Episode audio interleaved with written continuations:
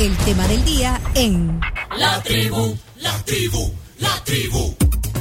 Hoy en el tema del día, dos periodistas en esta mesa.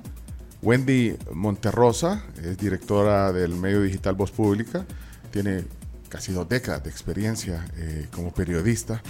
Pues, Un poco viejita me siento, fíjate, con, con esa presentación de casi dos décadas. Es que se oye, o sea, Se más de oye- una, mejor digo, más de una década. Sí, digo, yo creo que se oye mejor. Se oye Sí, mejor. sí, Sí, pero como periodista, eh, un rostro muy conocido también eh, en la televisión, porque, bueno, dirigió una, una entrevista y, y nos alegraba ver a una mujer conduciendo una entrevista política. Eh, lo hiciste durante muchos años en la televisión, es comunicadora social de la Universidad Centroamericana José Simeón Cañas, la UCA. Tiene un máster en comunicación en la Universidad de Barcelona, España, y hoy está aquí en la tribu. Qué gusto, Wendy. Hola, ¿cómo están? Buenos días. Gracias por invitarme. Qué gusto verte en vivo y en directo, porque, Sí, bueno, después no- de muchos años. nos vemos en lo digital Sí, y, sí, y a veces nos escribimos y todo, pero bueno, qué bueno que estés aquí Gracias. esta mañana, bienvenida. Gracias. Y eh, aquí está también en esta mesa César Castro Faguaga. César es amigo de la tribu y nos conocemos desde bastantes años, desde que estabas en la prensa gráfica, creo yo. Eh, bueno, fundó eh, junto a un grupo de colegas eh, la revista Factum. También se, se forjó y se formó como periodista digital en El Faro. Ah, sí. así, así fue. Trabajó, como decía, en la prensa gráfica. coordinaste Séptimo Sentido, que, que en paz descanse. Que en paz descanse. Todas las revistas dominicales de la prensa, que paz descanse. Hasta sí. Guanaquín, creo que. Bueno, Guanaquín no era de la No, prensa. no, era de es el chino. Ah, ese era el chino. Hasta Guanaquín. Bueno, fue editor de la sección judicial, ha escrito para, para publicaciones México, España, en otros lugares. Vos sí tenés más de dos décadas de ejercer periodismo. Y parecido a... Parecido. Ah, sí, bueno. so- sí, somos casi de la misma edad. Sí. Somos, ¿no, güey? No, sí, sí, Sí, sí. Por un año creo que nos llevamos. Puede ser, Somos pero... compañeros de la universidad. Ah, también. exacto, eso iba a decir que... Sí. de- con Gwen nos conocemos desde, híjole, 2001, 2002, por ahí. Sí. Bueno, pero eh, eh, han ejercido este, este oficio, esta profesión durante muchos años. Qué bueno que, que estén aquí para que hablemos de, de esto que les apasiona.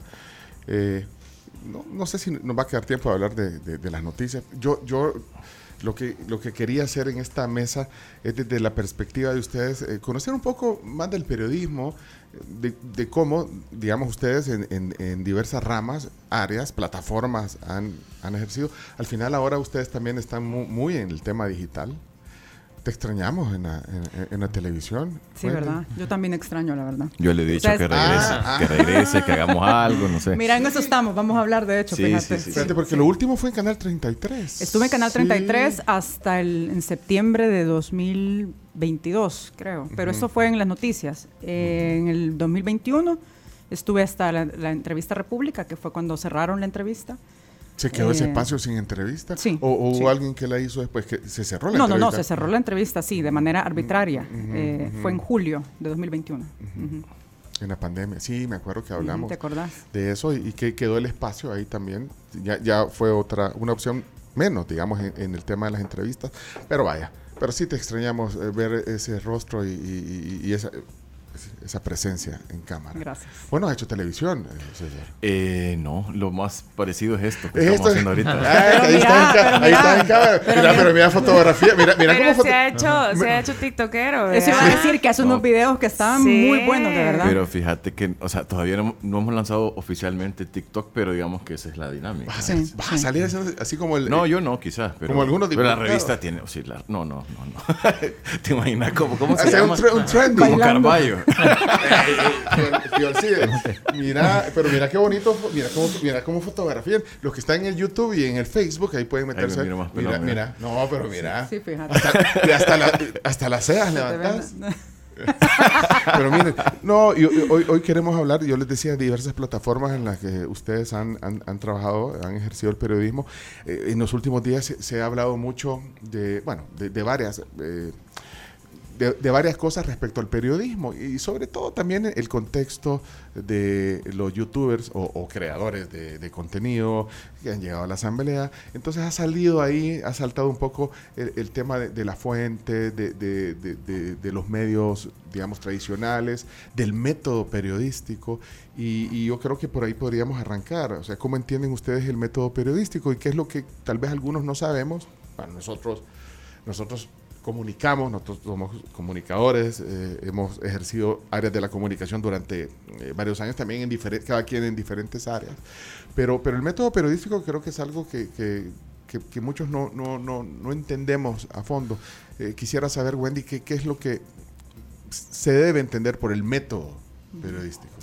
Bueno, yo creo que es importante en, en este, digamos, debate que se ha generado, uh -huh. que se ha creado, entender un poco las diferencias entre crear contenido, es decir, que cualquier persona puede emitir una opinión, puede uh -huh. tener un canal de YouTube o una cuenta en redes sociales, al trabajo que hacemos los periodistas independientes con base, evidentemente, a un método periodístico, a un proceso metodológico, a la consulta de fuentes, a métodos también que son importantes para eh, brindar información de calidad y rigurosa a los ciudadanos, como el fact-checking, por ejemplo, uh -huh. la verificación de hechos, que, que, es algo muy viejo también del y, periodismo. Y que eso es como básico, verificar. Antes básico, de decir algo, verificar. Sí. ¿Cuántas fuentes verificas tú antes de, de cuando ves algo ahí? Que Depende sí, de los temas, pero Ajá. a veces, si son temas muy complejos, toca verificar muchas fuentes, ¿no? Y, y antes para de publicar, validar. exactamente, uh -huh. hay que estar completamente seguro de lo que se va a publicar. Y yo creo que esas son las diferencias que se deben establecer entre los, lo que estamos haciendo, periodismo, eh, con calidad, riguroso, a el contenido que se puede generar y que muchas veces no es solamente tener una opinión de algo, sino que, por ejemplo, eh, generar contenido donde estás dando información falsa que puede manipular a la sociedad o distorsionar realidades. Ese es lo, al final lo grave del asunto porque puede tener efectos nocivos en los ciudadanos. Entonces, justamente en eso se centra este, digamos, este análisis. No lo, no lo llamaría debate porque no, es, uh -huh. no lo veo así. Uh -huh pero sí en la necesidad de brindarle a la población en un contexto donde hay mucha desinformación, donde las noticias falsas y engañosas eh, pues se esparcen a una velocidad inimaginable y con las redes sociales también pues tienen un, un caldo de cultivo importante. En los uh -huh. periodos preelectorales también uh -huh. la desinformación uh -huh. se profundiza y también es un, digamos, un método, un mecanismo que utilizan algunos gobiernos autoritarios para manipular y distorsionar también la realidad. Entonces yo creo que esos conceptos son importantes tenerlos en cuenta y conocer un poco también el trabajo de, de, los periodistas, que no solamente está regido por un método, sino que también por parámetros éticos que son importantes. Uh -huh. eh, César, eh, agregar al método periodístico elementos que, que, que tal vez nosotros los, los lectores o, o, o, los que consumimos el contenido no, no sabemos del método. Bueno, yo creo que una de las cosas más importantes es la verificación constante de lo que es, se va a publicar. Uh -huh. eh, eh, y además el contraste con diferentes fuentes. Te pongo un ejemplo. A ver, cuando vamos a publicar, y en este caso de la revista en la que estoy, nosotros si vamos a publicar algo relacionado, por ejemplo, con, ¿cómo se llamaba esta que becó a su nuera? Carolina Recinos. Carolina Recinos. Bueno, nosotros publicamos esa información sobre eh, cómo Carolina Recinos becó a su nuera para estudiar en Rusia. Eh, obviamente buscamos a Carolina Recinos, la buscamos, la buscamos, la buscamos, la buscamos y nunca eh, quiso, nunca quiso hablar con nosotros. Pongo este ejemplo. Esto antes de teníamos documentos que eh, comprobaban esa, que justamente ella veía, te, había sido parte de esa decisión que para beneficiar a alguien de su familia y cómo se había cambiado un reglamento para beneficiar a alguien de su familia. Es decir, cuando logramos hacer la, la comprobación de lo que íbamos a contar era cierto, eh, pudimos publicarlo. ¿Qué pasa cuando hay otro tipo de publicaciones eh, que hablan sobre, vaya, sobre esto lo del filtro? Todo esto del filtro ha causado un gran revuelo. Y bueno, el filtro ya nos van a explicar qué sí. es, porque es algo sí. que también ha, ha, tenido resonancia en estos días, pero vaya, pero, el, que el filtro es como un grupo de... Que de, de es una iniciativa, pero yo creo bueno, que Gwen la puede explicar sí, mejor, pero solo quiero decir algo con esto respecto a esto. Cuando se tira y se tira de Diario El Salvador, la intención no es hacer necesariamente periodismo, sino que directamente eh, propaganda o desinformación. Primero, ni siquiera la nota va firmada. Yo no sé quién, Diario El Salvador, no sé quién firmó esa nota. ¿Tiene que firmar una nota un periodista o alguien que sea responsable? Claro. Por, por, por, supuesto, por supuesto. Eso es parte chino. Bueno, chino salvo también. En excepciones, salvo en excepciones. Sí. Uh -huh. sí. salvo cuando sea un tema editorial que sí, bueno, el, el, el, el periódico, el medio respalda esa, esa pero, esa pero, afirmación, pero, pero, sí tiene que, que, que, calzar. Le da credibilidad. Sí. Que hay una persona. Es, es sí, identificable. Sí, Vos podés rastrear lo que esa persona ha escrito durante años. Por ejemplo, podés eh, saber que es una persona de carne y hueso. Eh, muchas cosas, va firmada y va contrastada, es decir, a mí nadie, o no sé si a, a Voz Pública o a gente de Infodemia o de Focos llamó a alguien de Diario El Salvador para preguntar nuestra opinión al respecto. No lo hacen. Yo si, yo si publicara algo que menciona a Diario El Salvador, como lo hicimos en su momento, buscaría a Diario El Salvador, lo buscamos a Diario El Salvador. Para tener todas las partes, que vos- lo que estás diciendo vos. Y hay vos, que eh, contrastar hay todo. que contrastar todo. Exactamente. Yo creo que esa es una de las diferencias fundamentales. Eh, y luego buscar temas que realmente puedan serle útiles a la gente. Yo creo que el periodismo tiene, tiene que ser útil, eh, es decir, información. ¿Por qué es importante contar sobre la desinformación? Porque la desinformación tiene un componente que puede ser dañino. Si yo deliberadamente te intento engañar, yo creo que está bien yo decirte, mira, aquí te están mintiendo. Allá vos si querés seguir engañado. Y allá vos si querés eh, comprar esa mentira. Ya hasta ya, ya no llega a nuestro trabajo, digamos. Pero eh, cosas que sean útiles. A mí me parece fundamental eso. eh, información útil. Ustedes tienen un problema, creo yo. O sea, no me- Ustedes dos. Yo varios. Yo también, No, o sea, no, nos hemos, no hemos ido a investigar su vida. No, se. Sí, sí. no tienen un problema que a ustedes, eh, como a, a muchos de sus colegas, los descalifican de entrada. Chayotero. Sí, exacto. No, eso. o sea, ustedes los descalifican. O sea, que hay dicen. gente que no está viendo el mensaje que ustedes están dando ahorita porque dice, no, hombre, si estos son... No, no, no. ¿Y sabes cómo se llama eso? eso? Eso tiene un término. Eso se llama disonancia cognitiva. Y eso es rechazar la información que va contra nuestras creencias. Pues sí, pero es que, es que bueno, ya atacan primero a Wendy y- sin Claro. escucharte. Bueno, Sí. Si el caso después, o sea, ese es un problema también porque eh, creo que hay una como eh, marca, etiqueta y que entonces debe ser más difícil que el Y, mensaje y eso llegue. justamente está vinculado con lo que estamos hablando. Y a veces, eh, cuando tenés un gobierno que tiene mucha astucia para poder distorsionar la realidad, para poder desinformar, para crear percepciones o realidades y atacar a los periodistas, pues eso es justamente lo que pasa. Pero yo creo que aquí lo importante es cómo, eh, ya lo decía César, cómo llegamos a los ciudadanos, cómo la gente entiende el valor y el servicio que, que podemos dar como periodistas, con información pues de calidad justamente en este contexto, ¿no? Eh, acaba de decir Wendy algo que me llama la atención. Esto no es un debate. Yo no veo debate, decía Wendy en esto. Lo veo más de análisis. Nosotros lo dijimos, bueno, yo lo dije la semana pasada, dije, "Mire, pero es que no, yo creo que no es bueno que, que estén poniendo, digamos, en, eso, en esos polos En opuestos, entredicho, sí. uno. en entredicho a, a las personas que, se, que, que hacen eh, contenido, no importa cuál sea y cómo sea y cómo sea en, en YouTube, y a las personas que hacen periodismo, como el que ustedes ahorita nos están explicando, porque eh, al final yo creo que hay que aceptar la, la realidad de la comunicación actual. Pero mira, el que, to- el que primero lo puso fue Ernesto Castro, cuando en su discurso sí, sí, sí, sí puso en entredicho eso. que, que- que lo puso como en... Los enfrentó. Los enfrentó. Sí, y es a propósito. A ver, Claro. Hay una cosa cuando se lanza el filtro. eh, de hecho, ya bueno lo puede explicar después. Mejor, ella estuvo en la conferencia donde se lanzó eso. Yo te aseguro una cosa. La gente que ha saltado a decir que nosotros... Es que a mí, a mí me da risa. Dicen que queremos censurar YouTube. Imagínate. Que sería chivísimo que yo desde mi casa pudiera censurar YouTube. Pero no, puedo. puedes, no, no, puedo. Pero entonces, llegamos a un nivel de absurdo. Y aquí el problema es que mucha gente cree ese nivel de absurdo. Es decir, que nosotros tengamos la posibilidad del poder, a veces, a veces de influir en administraciones de Estados Unidos, otra que también me encanta mucho. Pero vaya, hay gente que ni siquiera escuchó esa conferencia de prensa y piensa y opina por lo que otro más dijo. ¿ah? Y en este caso, eh, hay un par de cuentas, hay un par de funcionarios públicos que salieron a, de- a decir, no, es que ellos son periodistas contra youtubers. Para nada. YouTubers es- YouTube es una herramienta muy buena, nosotros la usamos todo el tiempo y no la usamos desde ayer, la usamos desde hace años. ¿ya? Es decir, pero aquí lo que se intenta siempre es como enfrentarnos, lo que decía Gwen, estar como que nosotros somos eh, los malos de la película. Eh, y es, y es, es interesante. Y a mí me parece que esa es una cuestión que, que una de las cosas que busca esta iniciativa es justamente mostrarte eso, darte otra opción. Vos si querés seguir consumiendo YouTube, Walter Araujo, buenísimo, seguirlo consumiendo. Pero puede ser que a veces te des cuenta que algún contenido que haga alguno de estos youtubers en El Salvador o fuera del Salvador, Pro- probablemente sea engañoso, probablemente sea desinformación, probablemente sea una mentira directamente. pero también eh, eh, puede pasar. Es que a lo que yo también iba era de que puede pasar de que eh, hayan periodistas que realmente no estén haciendo un buen trabajo. Por supuesto. Claro. Y, y, y, a- y al revés también. eh, no Y- puedes poner a todas las personas que hacen YouTube en el mismo, en el mismo lugar. O sea, hay gente que, que de verdad, yo, o sea, ahí viene lo de tener la libertad de elegir.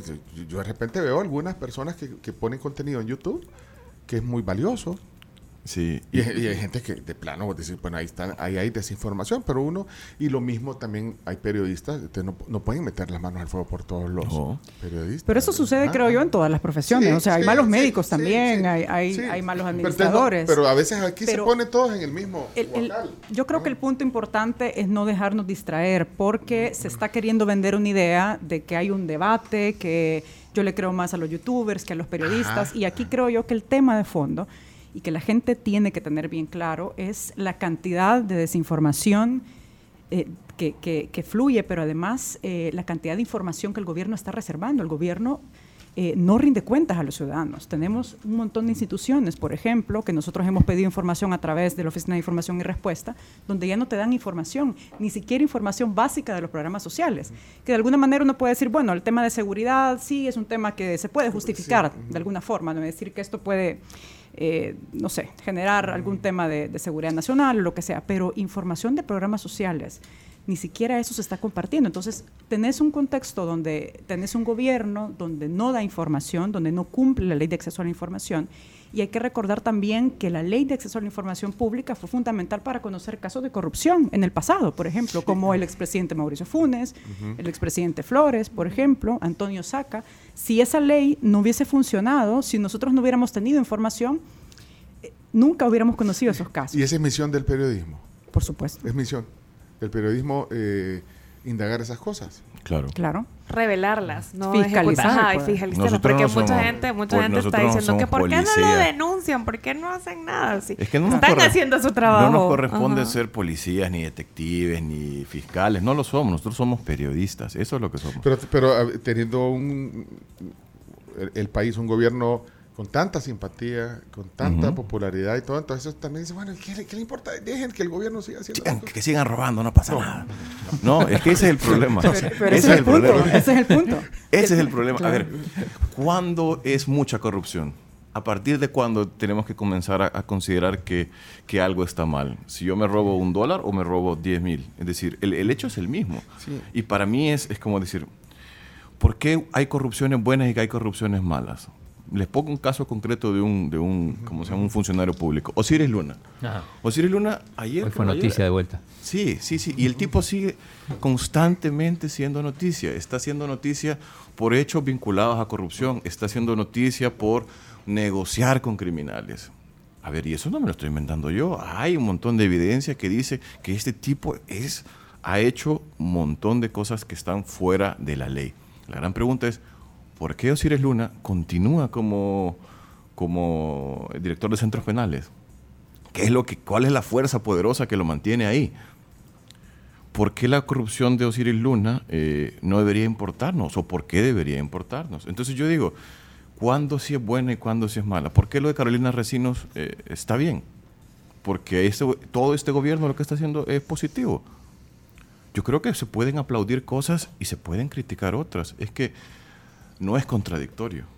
Y, ese para mí ese punto. Puedes decir, mira, eh, qué bueno que los homicidios eh, se hayan reducido, pero qué mal que estén robando. ¿Por qué no puedes decir eso? Ajá. ¿Qué- Pero, lo que yo difícil? decía que no, que no es, eh, que por eso tiene tantas reacciones en contra de, de ustedes los periodistas, a Sí. veces, y bueno, de los comunicadores también, eh, porque como, como hay simpatía en las cosas, sobre todo en el tema de la seguridad, ¿eh?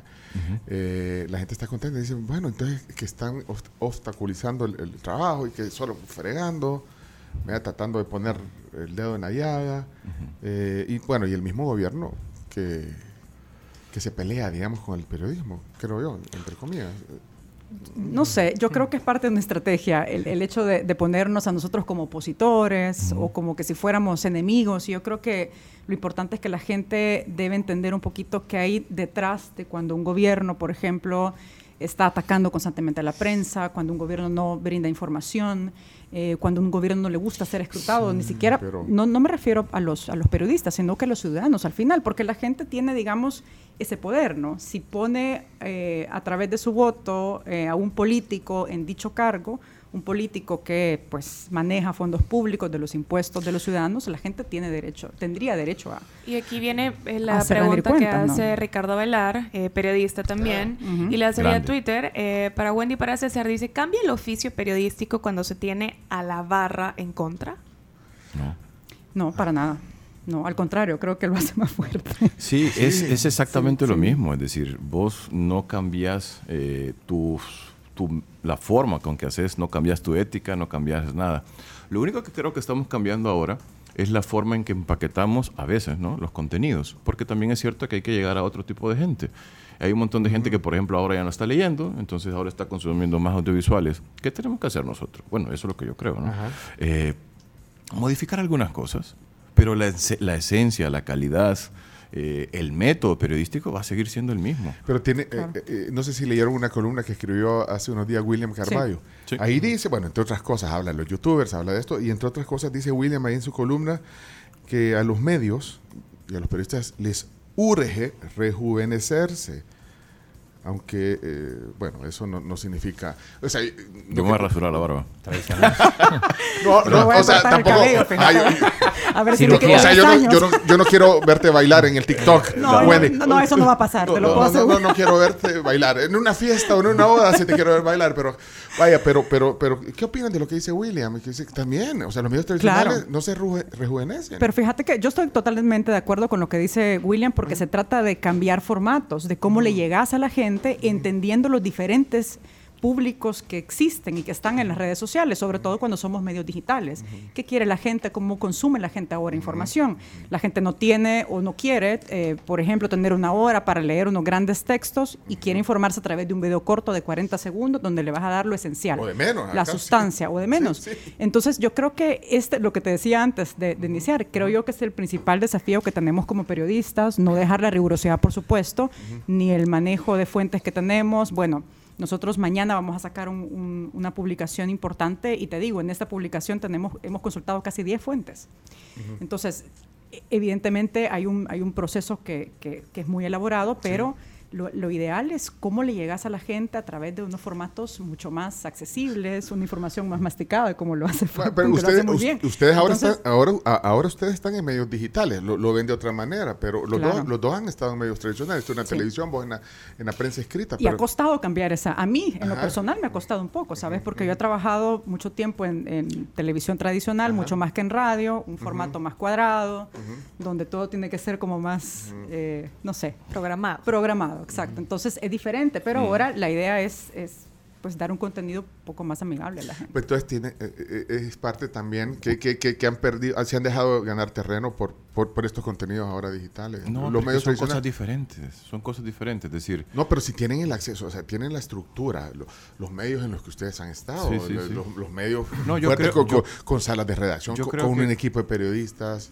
no, pero lo, o sea, lo importante es que se man- o sea, que, el- que los periódicos, los, los, Los noticieros. los noticieros continúan haciendo periodismo.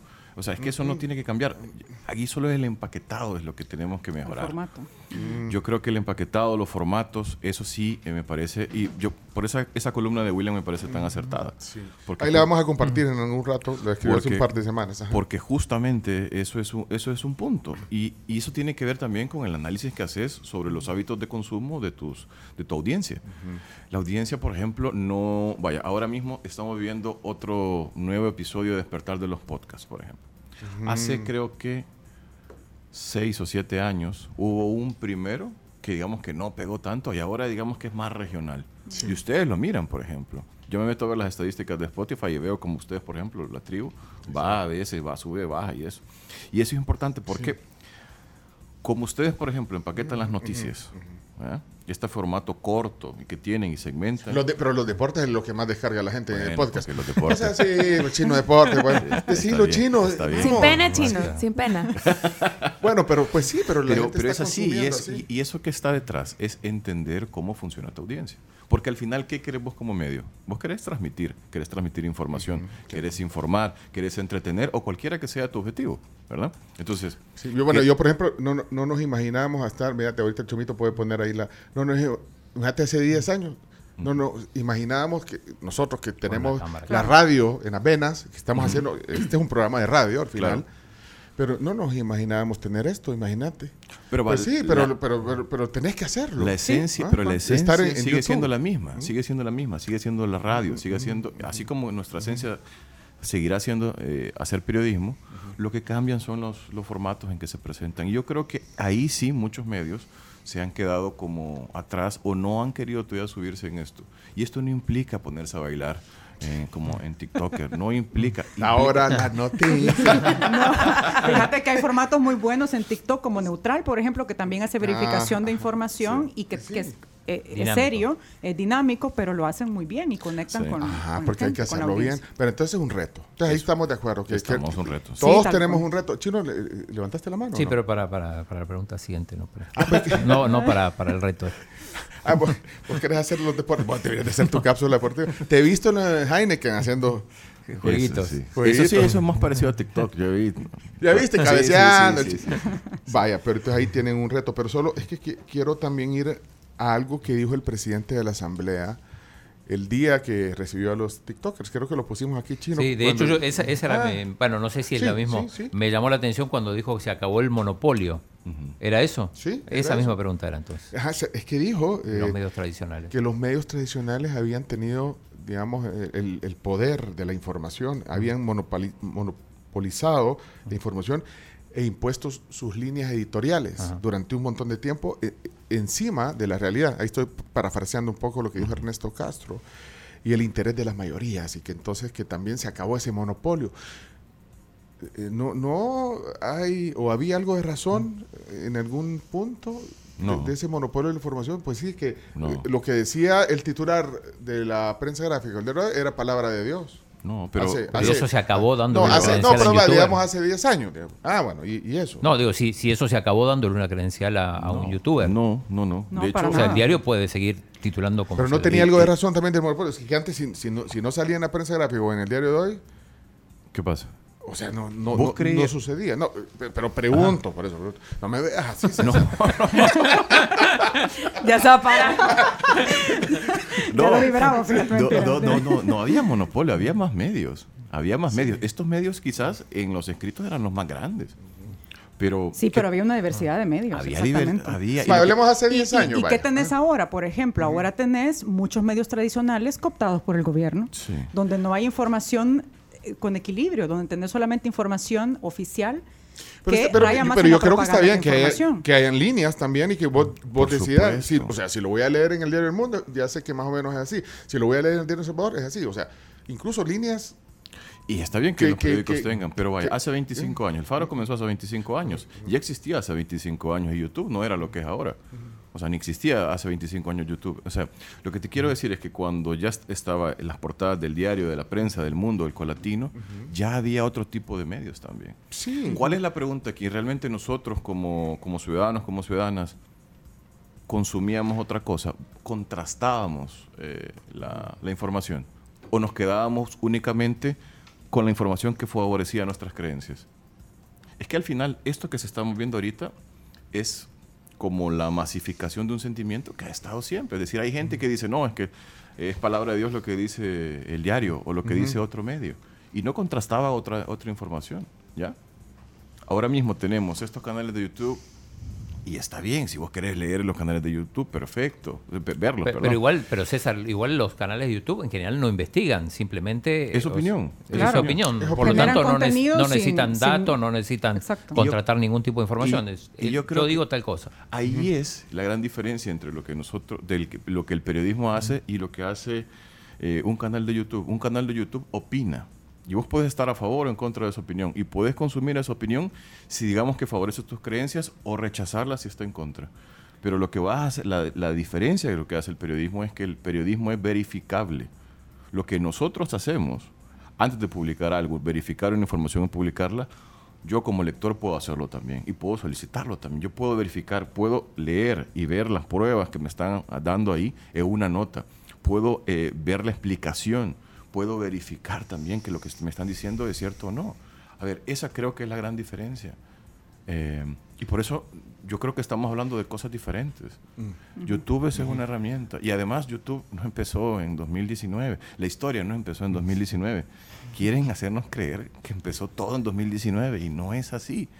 Ya antes había eh, otro tipo de medios.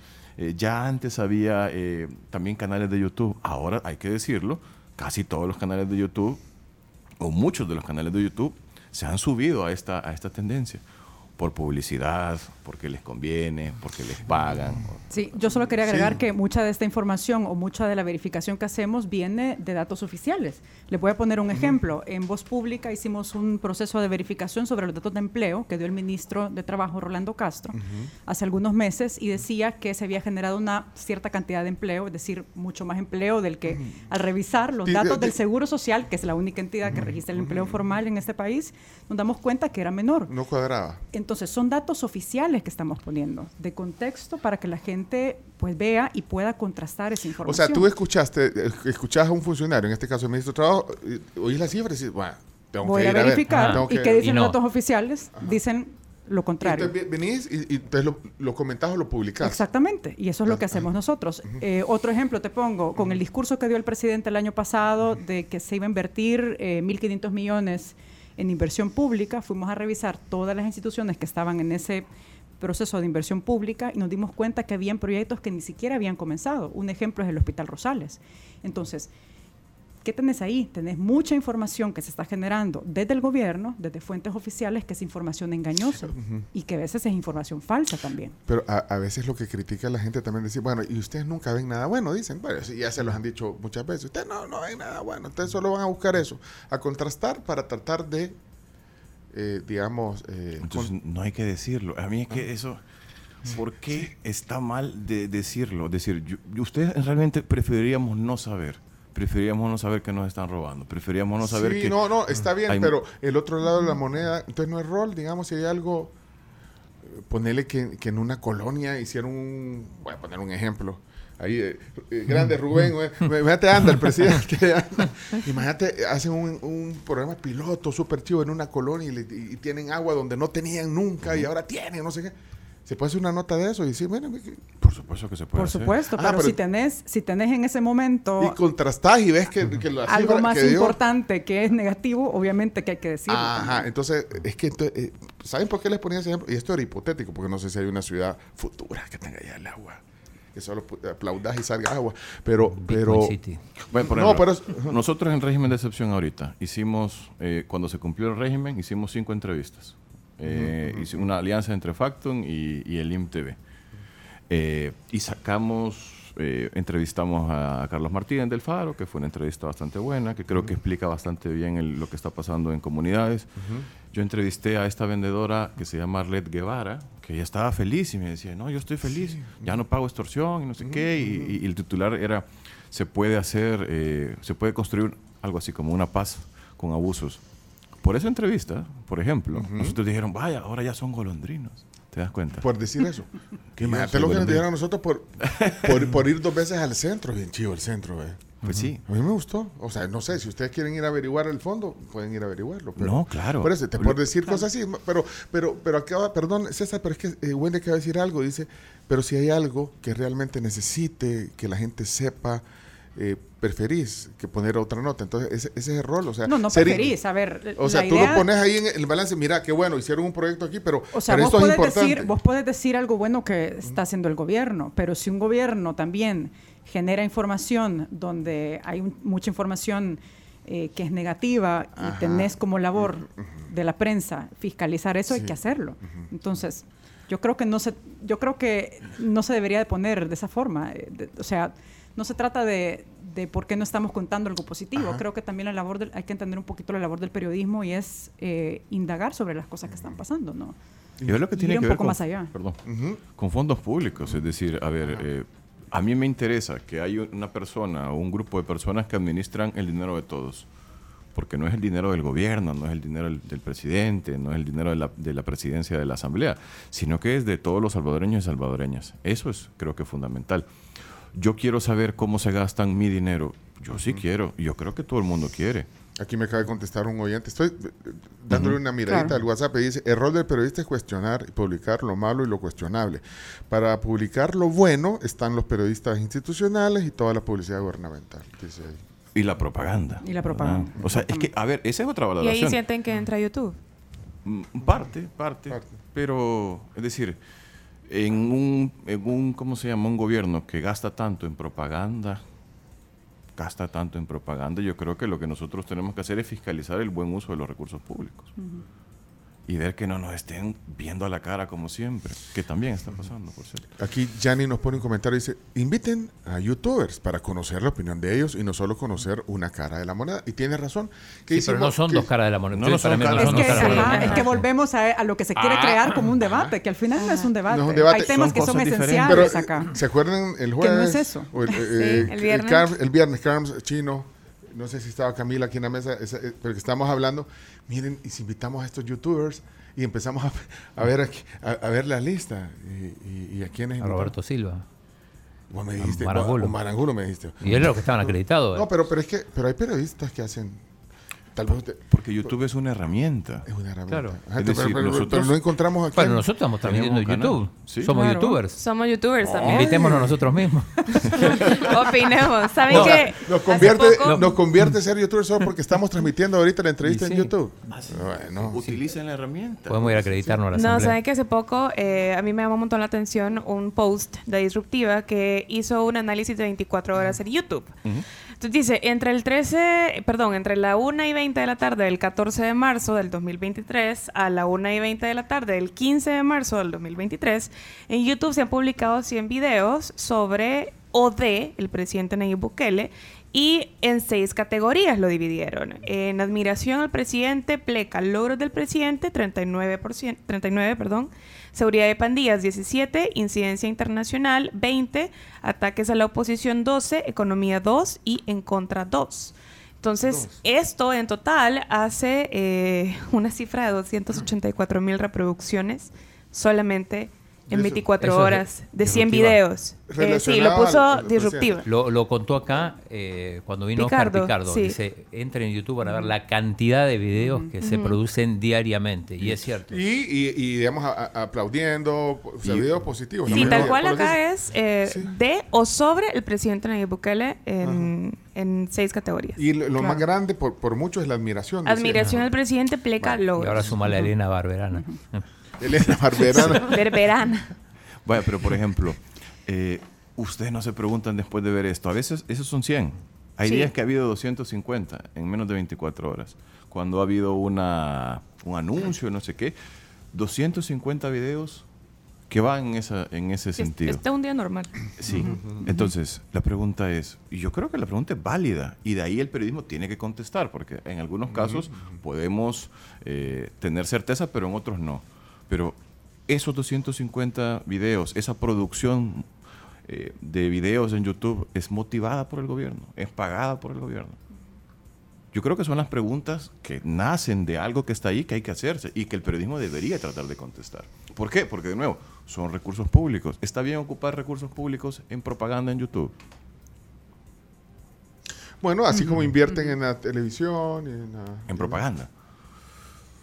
Una cosa es un anuncio, otra cosa es propaganda. No, pero Sí. propaganda, cuando es del Propaganda gobierno, para es- construir una imagen, un perfil favorecedor para el Bueno, gobierno. pero por la propaganda eh, gubernamental la, la existe aquí. Publicidad institucional. Una, publi- una No, cosa pero es se llama. publicidad No, pero, pero es que no es. Sí, publicidad, es propaganda. Porque lo que hace cuando va a publicar el gobierno algo, lo que está haciendo es propaganda, porque está publicando y contrata medios Ah, pero para eso- poner sus Pero mensajes. eso es publicidad. es publicidad. Pero la propaganda es diferente. La propaganda tiene una intención. Una, tiene una intención y que puede ser dañina y que puede ser mani- manipular, puede ser Pero engañar. todo- es que toda la, la publi- todas las publicaciones gubernamentales llevan la intención de, de mostrar el trabajo que están haciendo. No, pero lo que te dije yo es manipular o engañar. Manipular. La Que propaganda. ahí entra la desinformación. Sí, sí, sí. Exactamente. Entonces ya yo con creo ese que- objetivo, ¿no? Yo creo que la pregunta es válida. Es decir, después de ver esta gran cantidad eh, de, de- de videos, hay que hacerse la pregunta. Y nuestro trabajo es tratar de responder si eso sí o no. Porque si es que sí, bueno, hay que decirlo. Pero como dijo el periodista eh, que nos escribió ahorita, ¿quién, quién fue el del día de hoy? Eh, ¿Cómo se llama? Ricardo. Ricardo Babelar. Ah, Ricardo diario hoy. Tiene la barra. Ya no está más en el No en el diario de hoy, Ricardo No, Avelar. Ya, no está ahí. Ya renunció. Ya. sí, sí. Bueno, pero, pero como decía él, eh, tiene la barra en contra. ¿Quién? Ustedes. O sea, porque es- eso fue lo que puso. Juegan de visitante. O sea, que, Siempre que si cam- que si- el, pe- el periodismo siempre juega de visitante. Sí, sí, sí, sí. A veces hay que escribir Pero yo creo que también es importante pensar por qué a un gobierno le gusta generar esa sensación de que los periodistas son enemigos, que hay detrás de todo eso. Es decir, ¿por qué crea, digamos, esa, esa, esa polarización? Yo creo que es un punto importante que la gente debería de pensar. Quiero hablar un poquito del, del filtro, porque justamente en medio de este contexto de desinformación sale, Sale esta necesidad de hacer este, digamos, esta alianza de cinco medios, donde está Factum, donde está Infodemia, Disruptiva, Focos y Voz Pública, para eh, tratar de ayudar a combatir la desinformación y contar quiénes están detrás de la desinformación que se está produciendo en, en muchas cuentas, sobre todo en YouTube. Y entonces eh, se unen para, para qué? Para divulgar en conjunto. Para eh, hacer eso. investigaciones, para Ajá. hacer procesos de fact-checking, por ejemplo, y para contar y develar quiénes están detrás de la ¿Quiénes están desinformación. detrás? Exactamente. Y lo, van a hacer, y, y lo van a hacer a través, eh, de, digamos, unificados. Va- o sea, Filtro va a decir, miren, aquí hubo, o sea, para hacer un fast-checking, por ejemplo, Filtro va a publicar. Sí. eh, Cada medio tiene como diferentes investigaciones, eh, pero la idea es en un par de semanas salir con las primeras. Eh, evidentemente la difusión va a ser, digamos, en conjunto. Cada medio también va a ser de, de esa principal eh, algunos subproductos con esa idea. eh, también productos que vayan adaptados a todos los públicos, que sea un poco diverso, ¿no? Pues sí, eso es el, el- el fin de este proyecto realmente. Entonces todavía no, o- ustedes ya saben quiénes están detrás. Estamos en ese proceso. Ya lo vamos a publicar pronto. Pero a ver, la verificación es una cuestión que, eh, que hacemos constantemente. Es decir, venimos verificando, de nuevo, la historia no empezó en 2019. Antes de 2019 ya hacíamos verificación porque ya había funcionarios públicos en anteriores administraciones que intentaban manipular a la gente. Es decir, y ese es quizás el, el- el- el- el gran punto. Eh, todo esto, la, de, la intencionalidad de manipular, de engañar a la gente, es vieja. Eh, y este fenómeno de desinformación no es exclusivo de El Salvador. Es algo que lo podemos ver en todo el mundo, con mayor o menor medida en algunos países, ¿verdad? Pero eh, nosotros ya hacíamos verificación de contenido, verificación de discurso, el fact-checking. Ya lo hacíamos. Ahora estamos haciéndolo. Hay una cantidad abrumadora de información. Y lo que la gente puede ver es decir, vaya, yo puedo enterarme que si lo que me están diciendo es parte cierto, lo que me están diciendo es mentira, quién está detrás de esa información. Y yo puedo como ciudadano hacer lo que mejor crea con esa información. Es decir, no hay nada, o sea, no te va a pasar nada si, si ves el filtro. Y yo creo que tienes mucho que ganar. Mira, Oscar Díaz es, es periodista. Es que aquí escribe Oscar Díaz, pobre Pencho, dice, ojalá aprenda algo. Bueno, yo todos los días aprendo aquí, Ojalá que Oscar haya aprendido algo. todos los días aprendo. Tengo pregunta para los dos. A ver, eh, Sí. ¿cuál es la mentira más grande hasta ahora que ha permeado como verdad? A pesar de que a lo mejor sea... Fíjate, esa pregunta ni, ni siquiera le hemos dado desayuno. ¿para qué? Sí, después del desayuno. sí. No, no, pero ahí está. No, hay- yo una creo una que- mentira que, que se convirtió en verdad. Sí, hay digo, un montón de cosas. Hay un montón de cosas. Por ejemplo, pensar que el periodismo es, es enemigo. Eh, yo creo que eso le hace mucho daño a, a la gente, porque nos pone como que si fuéramos otra cosa. Esta persona que acaba de escribir, Oscar Díaz, fue periodista, por ejemplo. No, yo no sé, yo pregunté si era periodista, no sé. Fue, fue, fue Ah. periodista y ahora no sé dónde trabaja. Eh, pero vaya, él entiende la- las dinámicas y todo. Ahora nos quiere hacer ver como que si nosotros fuéramos los enemigos. Él creo que puede leer y podría leer nuestras investigaciones y darse cuenta que lo que estamos diciendo es cierto. Mm. Hay un montón de gente que considera que nosotros somos, a saber qué, Eh, hacemos nuestro trabajo nada más. Una de las cosas es esa. Otra de las cosas es pensar que El Salvador se va a convertir en, Suiza o en Finlandia de, la noche a la mañana. Y no es porque El Salvador no pueda avanzar, es que simplemente los, las dinámicas son diferentes. Son diferentes. Hay un montón de fantasía eh, en, todo lo que se ha dicho. Elevar a la figura de Mesías a un funcionario público es dañino. Si no vean lo que pasó con Funes, ¿verdad? Y ahorita está eh, huyendo en, en Nicaragua. Yo creo que una de las cosas es esa. eh, no, no, no pensemos que la ma- de, de la nada, por magia, va a venir alguien a, a- a- a resolvernos la, la vida. Y nos han querido hacer ver eso.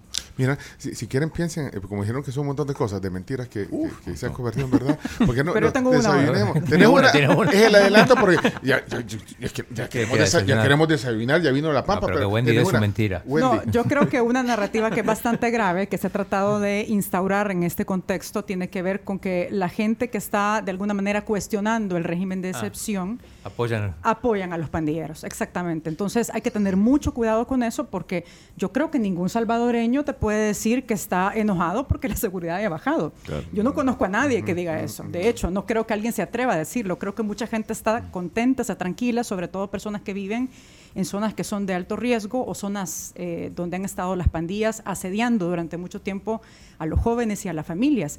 Pero a ver, una cosa importante es eh, también eh, ver cómo se están logrando estas cosas y qué está pasando en las cárceles con las miles de detenciones arbitrarias eh, que se están dando, personas inocentes, familias enteras que se han detenido y que no tienen vínculos con pandillas y que las sacan tres, seis, siete meses después. Entonces, eh, yo creo que ese es un ejemplo claro que ilustra de alguna manera cómo eh, se intenta pues eh, distorsionar la realidad y manejar una narrativa a favor. Yo creo que la gente pues eh, tiene o pues debería tener esa capacidad para poder discernir ¿no? entre el contenido que se está generando, que es propaganda, información engañosa, eh, pues a un contenido eh, obviamente con, con- con responsabilidad y rigor periodístico. Bueno, una, o sea, ot- sí. una cosa rapidito. Y otra, pensar, chino, que los derechos humanos son una cosa mala. Eso, pero eso es terrible, además, Sí, porque sí. Han, han querido hacer ver como que luchar o exigir eh, el respeto de los derechos humanos de una persona es algo malo. Y el problema es que solo cuando perdés esos derechos, cuando te toca a vos, te das cuenta, híjole, ¿verdad? los derechos humanos es una cosa para todos. Bueno, el desayuno es para todos aquí. También, menos mal que desayunamos. Gracias. Te- tenemos a La Pampa aquí siempre, que, que tiene desayunos hasta las 11 en Santa Elena. Así que estamos en el horario de... que- ¿Quieren algo así como un croissant? Eh, que- un, Hay un omelette, típico. hay omelette de claras, hay huevos divorciados, hay plato de frutas con granola y yogurt y el desayuno americano que tiene huevos estrellados, tocino y tostada francesa. Eh, Wendy, ¿qué se te antoja? de- Wendy, te- primero. o sea, te Un dijimos- omelette de claras. Va, muy bien, Sí. porque no has desayunado, opción. saliste No, no, no, temprano. sí. Pero el tráfico Gracias. estaba tranquilo, ¿eh? Sí, fíjate, Ah, a pesar de que era lunes estaba tranquilo, Sí, la verdad, venía bueno, un poquito de ¿Por miedo, pero te Y vos fuiste a dejar a tu hija. Yo fui a dejar a mi hija y Y eso no tuvo hace- la misma suerte. no tuve. no tuve. Mira, está al revés, está al revés, está al revés. Ahí está. Está al revés. Uno está al revés, señor. Es que, No, no, No, está. No, pero es que, está es que está queremos lucirte que son de Lula Mena nuestros Están mantel- bien bien chivos. lindas, Son me de Lula. Mena, mira. Súper bonitas. A mi hija le durarán solo cinco minutos limpios, eso sí, pero... Ah, no, pues aquí todos los días se van a la dry cleaning, ¿verdad? bueno, desayunos de la Pampa, ahí están, juguito de naranja. Hoy, eh, Wendy Monterrosa y César Castro Faguaga, periodistas que están tertuleando aquí con nosotros de lo que les apasiona, porque también hay que tener mucha pasión por este trabajo, ¿verdad? Definitivamente. Sí, ahí está. Bueno, buen provecho. Entonces regresamos. eh, Car- Gracias. Carlos, bueno, también en el WhatsApp, aquí estoy leyendo comentarios. Ya, ya voy a leer algunos. Eh, y hay unos que me dicen, por favor, no diga mi nombre. Me llama la atención eso, que ya lo vamos a hablar. Ya lo vamos a ¿A hablar. de favor o en contra? Ah, vos, vos- vos solo. Hay Aquí, de todo, aquí solo, solo los negativos voy a poner porque. No, si yo estoy pues, acostumbrado, aquí- no te pues, ya regresamos enseguida. Carms. Vámonos a la pausa comercial. Y la pregunta para muchos que de repente van a comer con 3, 4, 5 amigos es: ¿Cómo hacemos para repartirnos la cuenta? Paga vos y ahí te lo pago después, dicen. Pero es mentira. Nunca, nunca. eso nunca pasa. Entonces, para eso existe New. Para todas esas complicaciones eh, a la hora de pagar la cuenta, se vayan y nunca regresen. New cobra por vos. Con la función de dividir cuenta, vos puedes seleccionar un pago y dividirlo entre tus amigos. Y de esta manera, tu amigo solo tiene que aceptar el monto en la app y listo, ya te pagó. Así que olvídense de los métodos complicados y descarguen New hoy. N-I-U. Mira, poneme una toma, hombre. Es que se están tomando una selfie, mira. Vámonos a la los voy a pausa. a todos. Ya, ya lo ventanean. Era, era selfie para ellos nada Sí, más. vámonos a la pausa, sí, desayunemos, ya regresamos. En Infrasal Salud, nueva sucursal en La Escalona, encuentra todos tus equipos e insumos médicos para terapia respiratoria, también apnea del sueño, home care y alquiler de equipos. Visítalos entre la 77 y 79 Avenida Norte, frente al Centro de Compras El Paseo. Nos tienen que decir quién es el que compra la, la, la fruta en la pampa. Nos tienen que decir. Porque es, es que, vea, Chino, vos estás comiendo fruta hoy del, con Sí, yogur. ¿verdad? como casi todos los días. Sí, es Bien- cierto. Bien, bien elegida la fruta en la pampa. Bueno, Siempre está en su desayuno. punto. Sí. Siempre. Bueno, Sí, antes de gracias. continuar con nuestra entrevista, les quiero hablar sobre PBS El Salvador, que con una amplia gama de servicios, PBS reúne a los mejores profesionales con productos de primera línea para brindar sistemas y herramientas a medida para clientes en diferentes campos, en Centroamérica y el Caribe y también en Colombia, con marcas como Oracle, Xerox, Dell, Google, Cisco, entre otras, PBS pone a nuestra disposición un portafolio de soluciones integrales tecnológicas para todo tipo de clientes. Si vos estás interesado o tu empresa está interesada, puede pedir más información escribiendo al WhatsApp 7039 9308. Bien, eh, aquí estamos ya en, el, en la parte final de la, la plática de hoy, tema del día, dos periodistas, eh, Wendy Monterrosa y César Castro Faguaga. Eh, Wendy es directora de un medio digital llamado Voz Pública. Ahí hemos estado compartiendo la cuenta de Twitter, también si quieren eh, eh, seguir la cuenta y ver el contenido que se publica. Varios años de experiencia como periodista comunicadora social, graduada de Nauca. Hiciste un máster en comunicación. Sí. En- Comunicación corporativa. Ah, también. Bueno, y César Castro, que ya saben, es el, es el mero mero de Factum. Eh, con oros, oros, oros. Con Oros. Sí, O sea, va, a ver, es- sí, Oros, sí. Oros es el director. Sí, sí, con Horus, con Horus. Con mi buen amigo, Oro Villacorta. A, a Horus lo, qui- lo, qui- lo quisiéramos invitar aquí al programa para hablar de música. eh. De música, de deportes, Pero de música quiero hablar con él. Yo sé que sabe mucho también de esos temas, pero... de la soledad de ser aficionado del Marte, pero Sí. eso ya lo compartes con, con la- Ay, con las Carms. Del Atlético de Madrid. Chino, a- a- hace lobby con O- Horus Villacorta. Bueno, miren, estoy leyendo comentarios. Nos quedan unos minutos, pero yo quiero leer comentarios aquí sin filtros. Así como se llama el, el- lo de ustedes, filtro. Bueno, dice Jaime aquí en el WhatsApp. Los periodistas son fiscalizadores o informadores. Decídanse. ¿Informadores o, fiscalizadores? Fiscalizo y te informo. Y vos Sí, como una cosa no va separada de la otra. Y, y ahí dice, noto que Wendy se esfuerza por ser imparcial. César ni se esfuerza. Mis respetos para Wendy. Dice, César, te estoy viendo así. Está bien, está bien, pero es que además nadie es imparcial. Nadie. Esto no existe. Exacto. Son inventos. No existe la imparcialidad. No digan mi nombre. Ah, este es el que, eh, el que está aquí. No digan mi nombre. Saludos a sus invitados. Pero me encantan estas entrevistas. Solo decirles a sus invitados que habemos muchísimas personas que realmente sabemos la realidad de nuestro país y que con mucha tristeza vemos cómo cada día nos están hundiendo más y más. Habemos personas que somos pensantes, que no nos engañan. Que no nos engañan, como la mayoría. Saludos. No voy a decir nombre porque me pidió que no lo dijera. Hay gente que también tiene, que no quiere Miedo. miedo, Sí. ¿será? Pero, pero eso que dice el chino es cierto. Es que sí, ese tipo de comentarios no te gusta que te vinculen porque da miedo.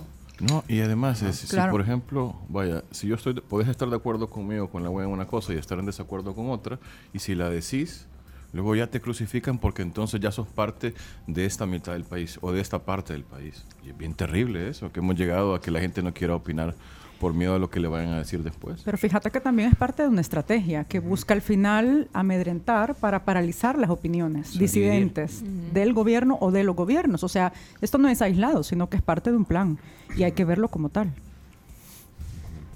Bueno, eh, voy a poner mensajes. ¿Quieren oír mensajes? Ponelos, Sí, ponelos. claro. Va, Está, mira, aquí les voy a... Fíjate que vamos a hacer, vamos a poner la pantalla del WhatsApp una vez porque ahí en el... eh, quiero ver, eh, pues, aquí están, aquí están, mira, mensajes. Sin marcador hoy.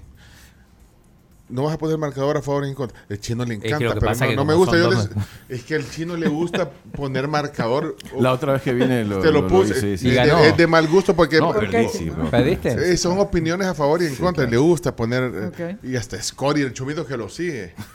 No voy a poner. ya, mira, mira, y bien mandado. Pero, Pues, para- pero, comentarios positivos. pero ahí van los dos en la misma bolsa, Wendy. No, no, no, pero eh, Chino- eh, Chomito, quita ese marcador, no vamos a llevarlo en tu mente. Espérate, vamos a ver qué dice Mauricio.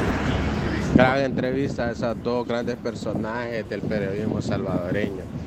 Dígale a, a Faguaga que le saluda el hijo del guapo. Y me está recordando a mi papá que todavía tienen un vuelto pendiente en Managua. Saludos César y saludos Doña Wendy. Gracias. Me dijo doña. Do-. Doña Wendy. No. No, me sentí- me sentí- Es me que ya- sentí bien ya- mayor. Ya, ya entramos al doñismo, güey. hombre. Mira, pero Hombre. mira, no, no, es Relaja. Decile, calmate, bicho, Mira, decile. hasta me he venido en tenis, fíjate. Yo también. Sí, Sí, sí, No, los tacones, es la producción ya la niña. dejé de Estamos lado. porque ya- aferrando a la No, no es doña. Mejor yo me vine en tacones ahora. Quiero ver. Mira quién es el guapo y a quién le debes el vuelto. Eso es No, yo no, él lo debe. Ah, el- Nicaragua. En Nicaragua, sí. El guapo se llama Mauricio, como, como el hijo, eh, Mauricio Ah, Ramírez. Y es un. Trabajó en su momento como conductor en la, en la prensa gráfica. Entonces fuimos a hacer una cobertura a. Sí, sí. A, a- a Managua y le dicen guapo porque efectivamente eh, es- no es guapo. Mira, Chomito lleva en todo lo contrario. O sea, que se fue a favor, vea, pero llevarlo en silencio. Enseña Sí, pero Mira, claro. ahí lo. No, en silencio, en silencio. No, no. Pero no. gran personaje, le mando un gran saludo Vaya, a- espera. al guapo. Voy a ponerlos aquí en orden. Mira, dice. Bueno, a- algunos escriben saludos a Wendy, que se le quiere mucho. Este es en texto. Es Bianchi o Bianchi, dice aquí Machuca. Una gran amiga, es compañera, dice. Ah, sí, fuimos compañeros de la U. Ah, pues te está mandando solo. Vaya, ese saludo porque está en texto. Vaya, aquí hay uno de apellido Funes. Uy. De Funes. ¿Qué dice Buenos Funes? tribu, ¿qué tal? ¿Cómo están?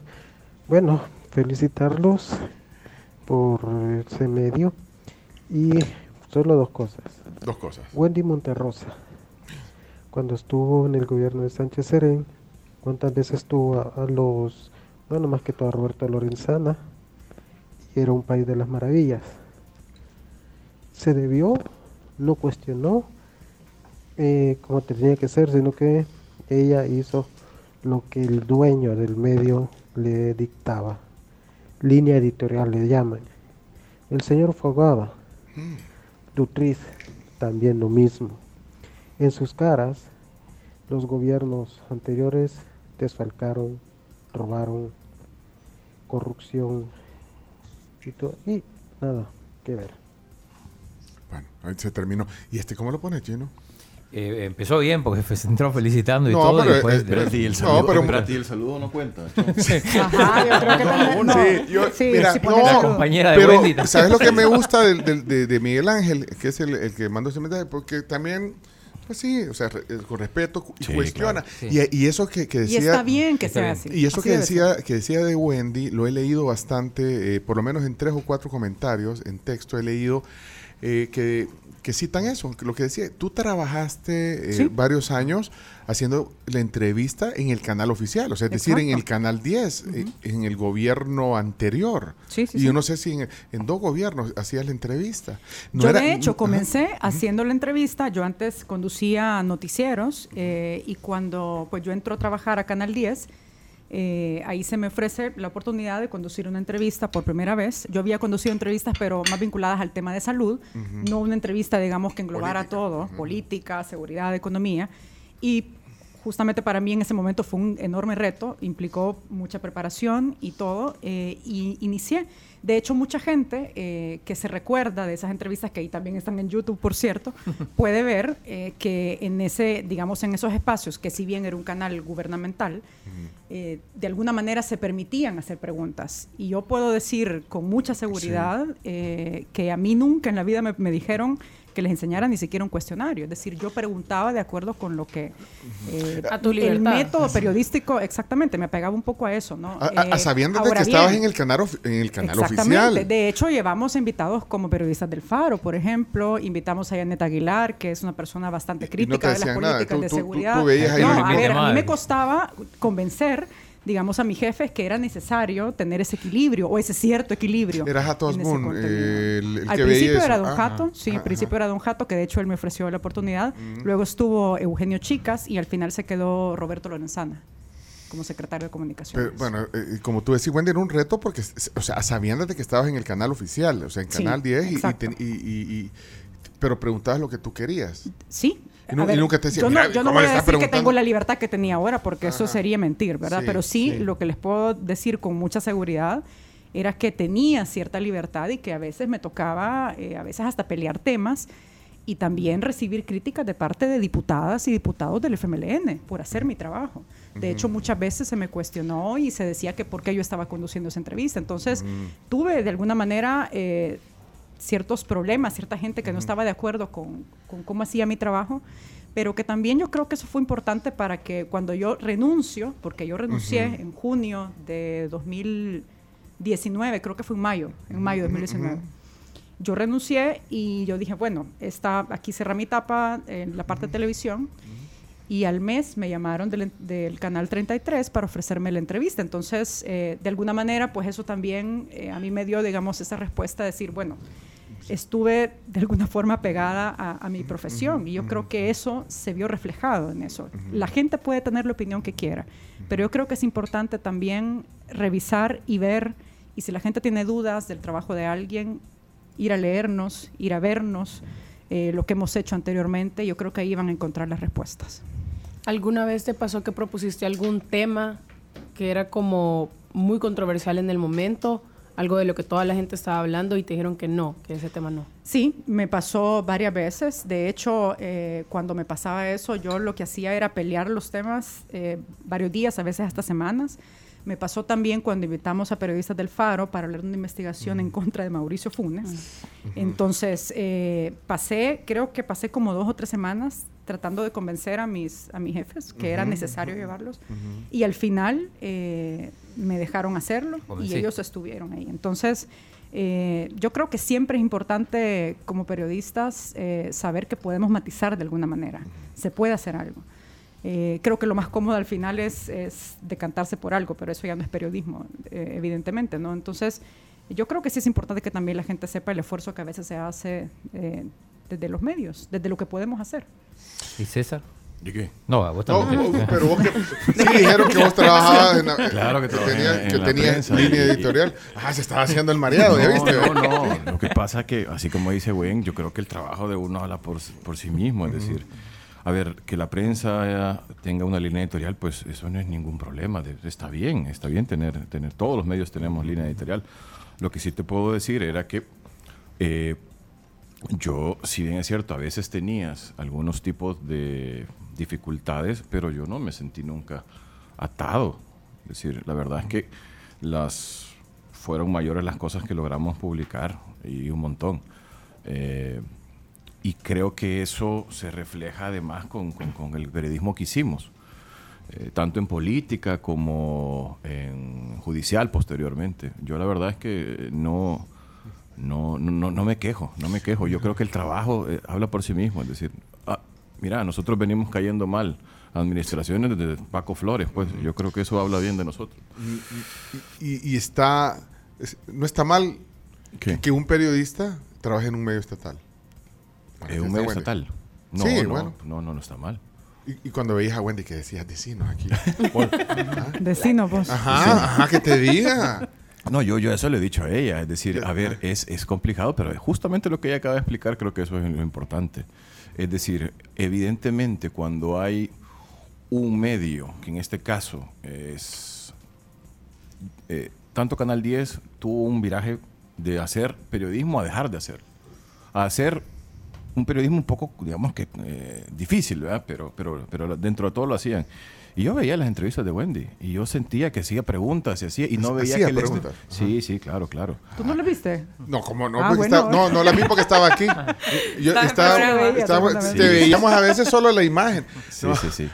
Pero, bueno, hay muchos amigos nuestros incluso que trabajan en los medios, en el Canal 10 y en el periódico, en el Diario El Salvador. Claro, Vea, tenemos un montón sí. de gente. ¿Ah, sí? que, que- vos no conoces.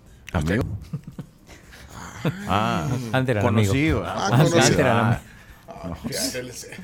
Ah, Ah, amigo, no, pues me preguntaste si tenía amigos. Yo te dije, no, amigos no tengo. Luis Laínez está ahí. Luis, pero Luis Laínez es el antiperiodismo. Es decir, Eh, no, nunca, pero vos no coincidiste con él en la prensa. ¿cómo no? ¿Cómo Buena no? onda, Y Luis. él era, a ver, cuando te digo Ah. decir, la prensa gráfica, te digo, se podían hacer cosas. Uno tenía que pelear algunas cosas, pero se podía. Es decir, había libertad para trabajarlas. Y luego había un par de personajes, Gabriel Trío y Luis Laínez, que justamente hacían lo contrario. Ahora entiendo que ya tenían otro tipo de intereses. ¿ah? Que no eran O sea, Luis necesariamente... él, él es periodista eh, formado es en prensa. Es empleado de Diario El y Salvador. es el, pero es el director del diario. El Ah, Salvador. pues es director del Diario El Salvador, correcto. en, Pero decir espectáculos que- hay, en espectáculos hay otro periodista de buena onda. Ah, Eh, eso sí, no sé. En deporte Eh, mucho. ¿eh? Sí. En deporte. En deporte tenés Sí. conocido. Sí, pero, vaya, pero Luis Laínez, por ejemplo, hace un montón de cosas eh, y él, él es responsable de las publicaciones antiperiodísticas que hace Diario El Salvador. Pero es un medio Y- y él- oficial. Y él tiene, no, es un medio de propaganda, eso es diferente. Es diferente. Diferente, No, diferente. pero no me veas así. Yo- Es que yo- Saludos a Luis. no, yo no le mando saludos a Luis. No te Este- manda- Tan sensible que sos. No, no soy sensible. Lo que pasa es que hay gente que ha hecho mucho daño y usurpa profesiones como las nuestras, que Mm. son profesiones dignas. Lo que hace Luis Laínez en El Salvador es indigno.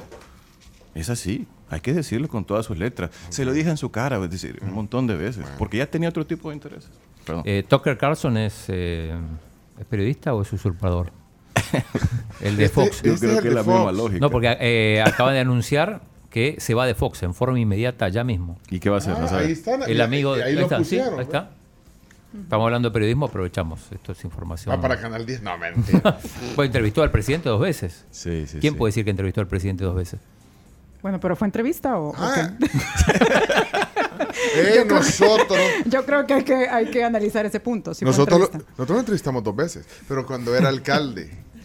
Cuando era Ya no alcalde. Fíjate que nosotros no tenemos ese Alcalde- privilegio de alcalde entrevistar no- a, a- a- a ministros y a funcionarios. No nos lo dan. nosotros De hecho, cuando yo estaba en Canal 33 y tenía la entrevista República, los primeros meses sí llegaban algunos funcionarios, pero después, Después ya no. ya no. Igual, se invitaban nos pasa, todos los a días varios nos y pasa nunca igual. Ya la vi. Ya. No, No. no, nunca. No. Qué triste. Yo sé Cuesta, que es un tema cuesta, sensible. cuesta, cuesta que, que te den que te den entrevista a Al otro día vino Mario Durán el lunes pasado. pues, ¿Cuánto nos costó? Todo. ¿Cuánto les costó? ¿Cuántos días? No, le, le dijimos un día que lo encontramos en un evento. Por, y- lo- y- y por el tema deportivo fue al principio y el tema del centro histórico. Y dijo, bueno, después de Semana Santa. Y bueno, bueno, pero hay algunos funcionan, algunos, pero son bien contaditos. Sí.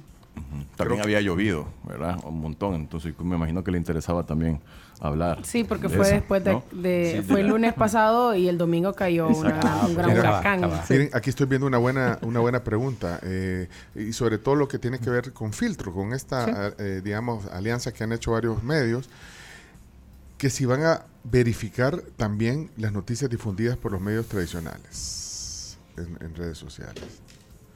Bueno, y en lo que publican. ¿Lo van a hacer también? ¿O qué es lo que van Mira, a la primera, eh, lo digamos, la primera etapa de este proyecto es verificar la información que está eh, en el Internet, es decir, información digital, que sobre todo se comparte a través de las cuentas de YouTube, que, como ya lo decía César, son, eh, ¿qué? O sea, centenares de videos que se hacen cada día y tienen una cantidad de vistas impresionantes. Entonces, lo que estamos viendo es el nivel de incidencia que tiene eso, los efectos que tiene esto en las personas que están consumiendo ese tipo de contenido. Probablemente, esto no lo sé, porque sería bueno que, digamos, eh, el filtro pudiese seguir. La idea es, este, digamos, esta alianza, este proyecto va eh, hasta julio con una serie de publicaciones que vamos a hacer, pero eh, en lo personal a mí me gustaría que siguiera, porque creo que hay mucho que, que hacer sobre ese tema de, de, de contrarrestar la desinformación y aprovechar también la experiencia que tienen los medios que están en este consorcio. Ok.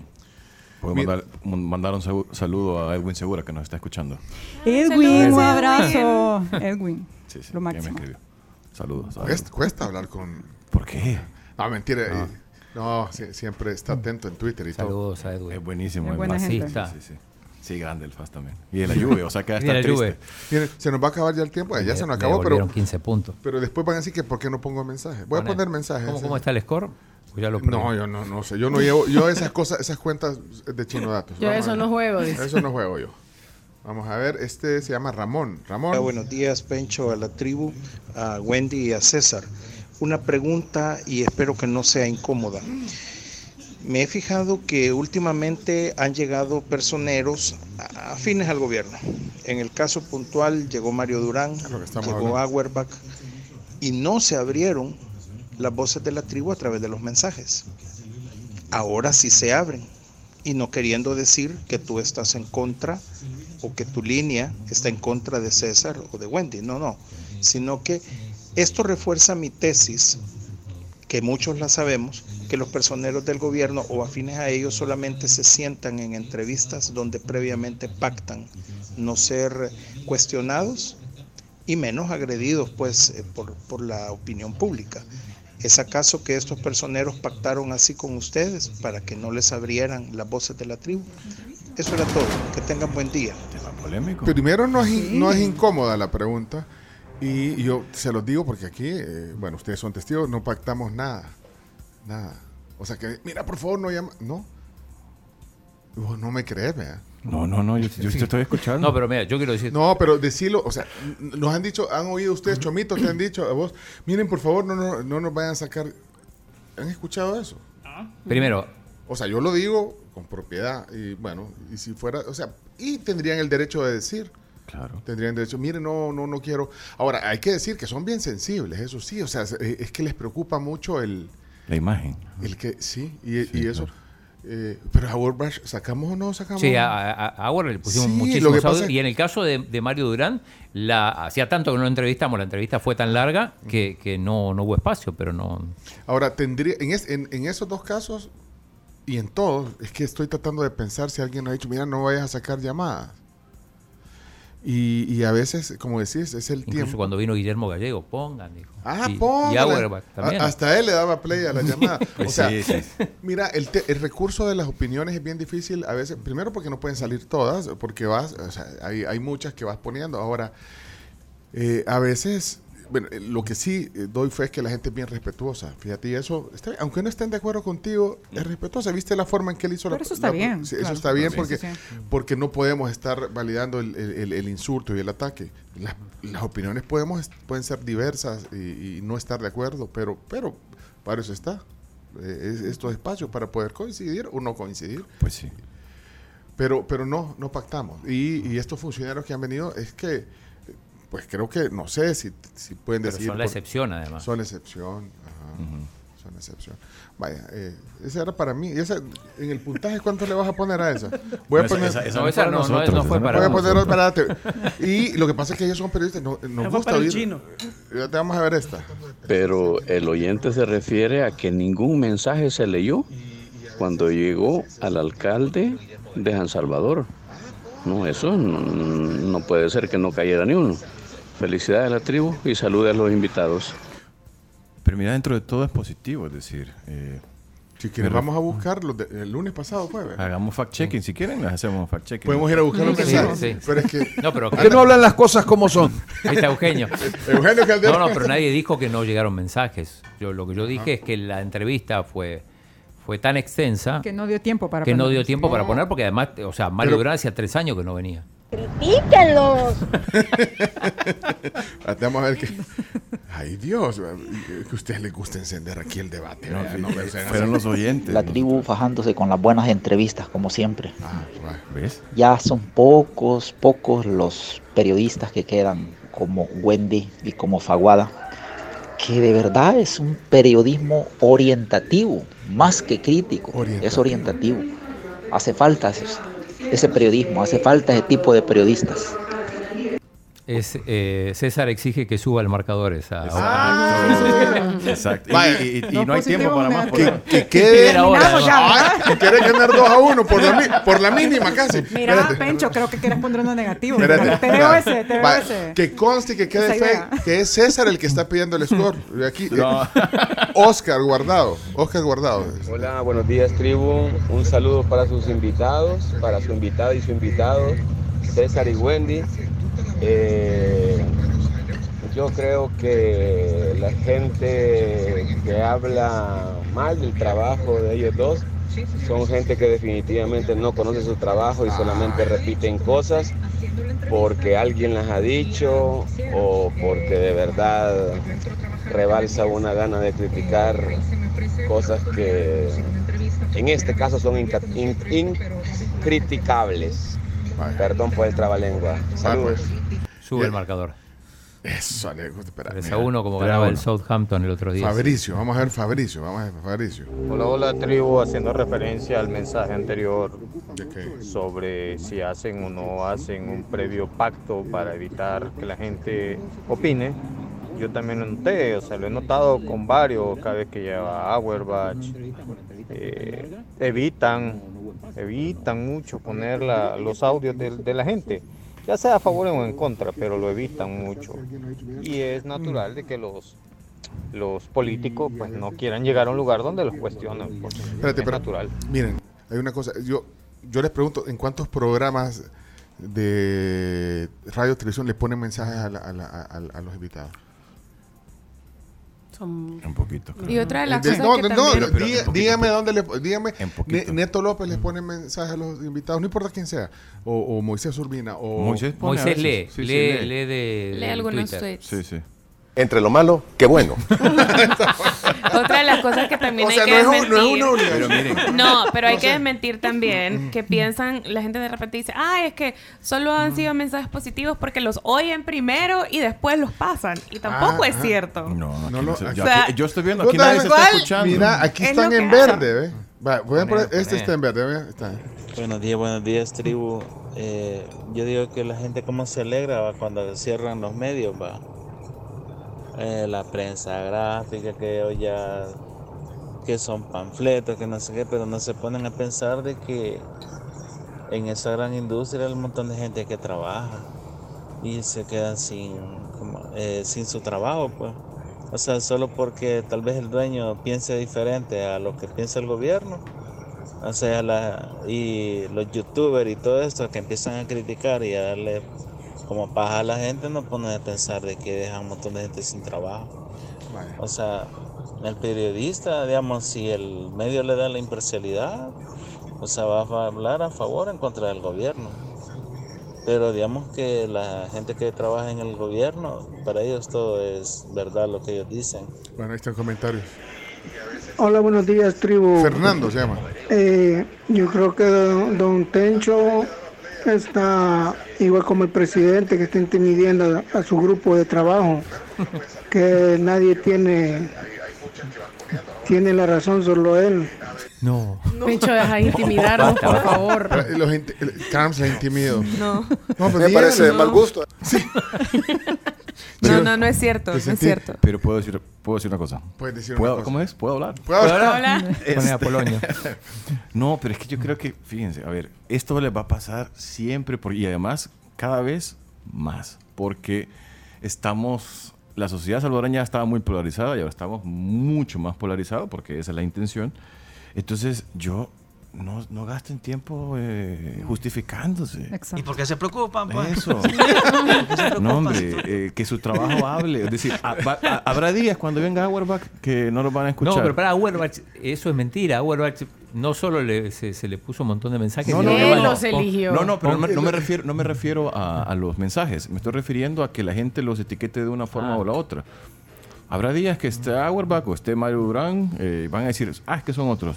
Hoy, por ejemplo, que estamos nosotros, entonces son del, del otro lado. Ajá. Imagínense si nosotros nos quedáramos, que aguantamos vara todos los días, eh, con eso y justificando. No, no. ¿Cuántas no, no. veces nos han dicho que somos del frente o de arena, Arena, o de esto? arena, Son no miles de veces. Entonces, no, Sí, no, no, se no. justifiquen. ah, Increíble. que el trabajo- Antipatriotas. Eso. Digo yo. Ya se acabó. ¿Y por qué se preocupan? Pues Bueno, miren, voy a poner mensaje para terminar.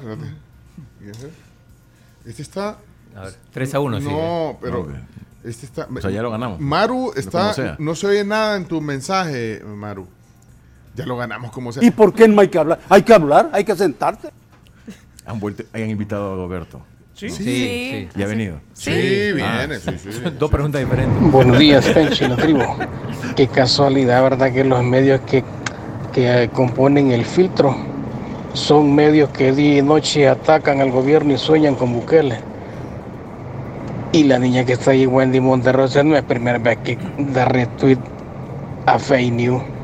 El otro muchacho defendiendo al Faro, no se acuerdan los titulares del Faro, Bukele pilotea al Salvador al de FAO No, hombre, no mientan. Me decían los salvadoreños no nos chupamos el dedo. hombre. Ya sabemos quién dice la verdad y quién no. Y ustedes se han caracterizado por decir mentiras, hombre. Por es que a la gente ya no les cree.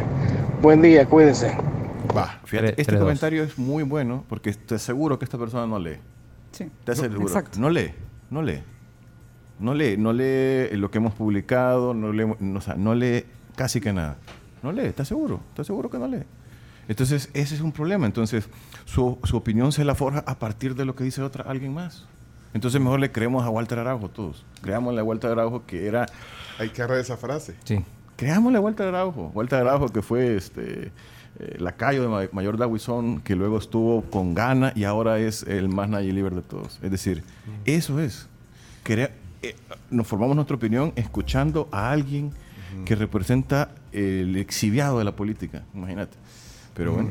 Eh, Pero eh, 3-2. Yo quería hacerles una pregunta a los invitados. Blanca se llama la oyente. Y es, eh, ¿qué opinan ustedes de que en parte la mala fama que tienen algunos, que tiene el periodismo hoy en día, en parte es responsabilidad de los mismos periodistas o de los mal llamados periodistas que ustedes mencionan? Porque al final del día, eh, esta gente hizo todo bien armado, de manera de sacar a la luz ciertos periodistas famosos que habían recibido eh, había beneficios de la partida secreta en gobiernos anteriores y es por ello que empezaron a generar eh, más mala fama eh, en contra del periodismo. ¿Qué opinan ustedes al respecto? Rapidito, rapidito. Ya me Bueno, ese comentario es interesante, pero también yo creo que resume un poco eh, todo lo que pasa, ¿no? Lo que decíamos al inicio, que hay malos periodistas, lamentablemente los hay, y hay medios también malos, que han hecho las cosas mal y han generado un daño tremendo en la sociedad, pero no hay que olvidar también el trabajo que están haciendo otros periodistas que son valientes, que son honestos y que están preocupados para darle a las personas, a la ciudadanía, información de calidad y rigurosa en un contexto donde están pasando muchas cosas preocupantes. Buenos días, la tribu. Les saluda Rubén Cornejo. Felicidades allí a sus invitados, ¿verdad? Que también día a día están contribuyendo a la democracia de este país. Es- a los invitados la pregunta, según este, en su opinión, ¿podemos calificar de tirano a este gobierno? Al gobierno. Tirano en todo caso una persona. Pero antidemocrático seguro que es.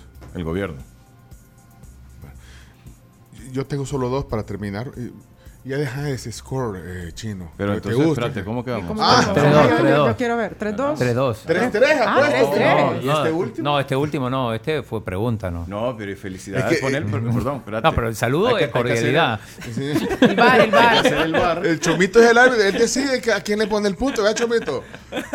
Ahí está. Ah, 3-2, 3-2. O sea que está- también tiene mana- mano del chomito. Sí. No es solo chino datos. Cuando el chino hace chino datos, sus resultados tienen mano peluda.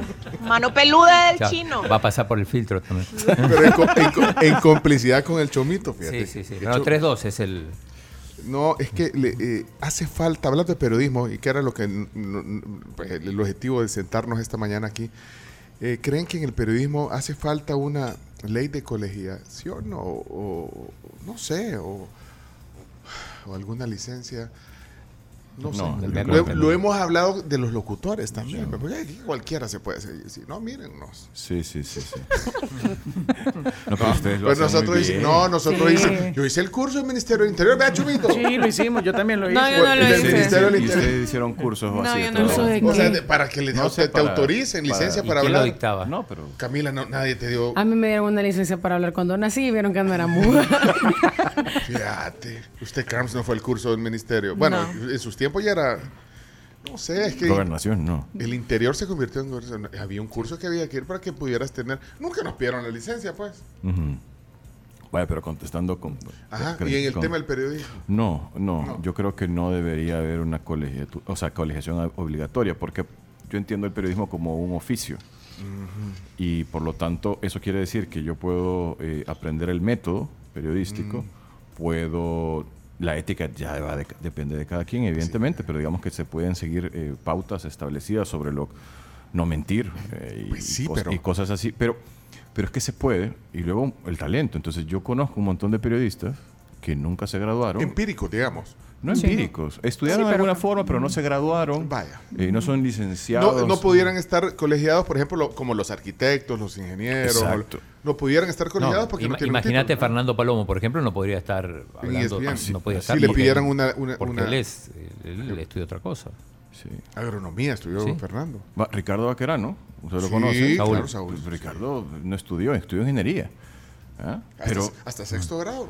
No, mentira. Saludos, gran Ricardo. No digan eso. Pero- estoy, estoy fregando gran Saúl que tengo tiempo de no verlo. pero ¿ah? pasa que él es una de las personas que más ha enseñado a, a- a generaciones de periodistas aquí en el país. sí, es decir, sí. Eh, Yo, le- mis respetos para, para Ricardo. entonces yo creo sí. que sería. No, no, no, ser- sería un error. Yo Sería- creo que. ¿y tú, Y Wendy, como él, piensas? igual, y como él hay varios ejemplos de personas que no necesariamente tienen una carrera, pero que se apegan al método periodístico y que hacen mejor periodismo que ciertos periodistas que no hacen periodismo. Entonces, eh, yo creo que hay que establecer esas diferencias. ¿no? establecer las diferencias, eh, eh, pero también habría una obligación, vaya, por ejemplo, que ahora van a cubrir la fuente de la Asamblea Legislativa personas que, que no, necesariam- no necesariamente son periodistas, pero deberían de, de conocer el método al menos. O, No, porque o eso no es- eso no es Ah, periodismo. eso no es periodismo. Ah. No, o sea, ellos van a comentar. o Van a comentar, sí, no van a investigar. Van a O comentar. sea, van a hacer propaganda. ¿no? Sí, en muchos casos. Sí, sí, sí. sí, sí. A ver, es que, ¿sabes cuál sí es el problema? Y yo creo con este caso de los youtubers que, de- Ujú, ujú. que pusieron eh, y que les abrieron las puertas en la asamblea, cuando nosotros, la- o sea, cuando se lanzó el filtro, mucha gente salió diciendo, ah, es que dicen que todos somos del gobierno y no es así. Nosotros no hemos mencionado a nadie, a nadie hemos mencionado y ellos salieron a decir, no, es que no somos. Pero qué curioso que un par de días después les abren la puerta de la asamblea y ellos van y dan las gracias y se sienten tan identificados. Ellos mismos se están poniendo de pecho al hacer ver que sí están en la misma línea y sí están casi que trabajando para ellos, sin que nadie lo diga. Es decir, yo no sé si los youtubers se dan cuenta que a la larga esto es algo malo para ellos. Es decir, si se tratan con una, una quieren decir, vamos a decir la verdad, pero ya estás comprometido con la, con este caso con la Asamblea Legislativa, habla muy mal de vos como youtuber. Mira, me- me- eh, eh, no sé si ubican a Felipe Wright Tyson. Sí. Eh, puso un tweet. Eh, y, y, bueno, lo vi el fin de semana y dije, bueno, creo que. ¿A Felipe? Al tweet. No, Al lo vi. Tweet, Ah. ah, bueno, y, que, y si me lo encontré en un restaurante. Ah, no, pero No, vive pero vive en Estados En el Unidos. Tunco. Y, y lo voy a, voy a leer rapidito el texto. Dice, hablando en serio, estoy sorprendido que los medios y periodistas que trabajan en televisión y radio no saben cómo funciona lo de las redes sociales como YouTube, Facebook.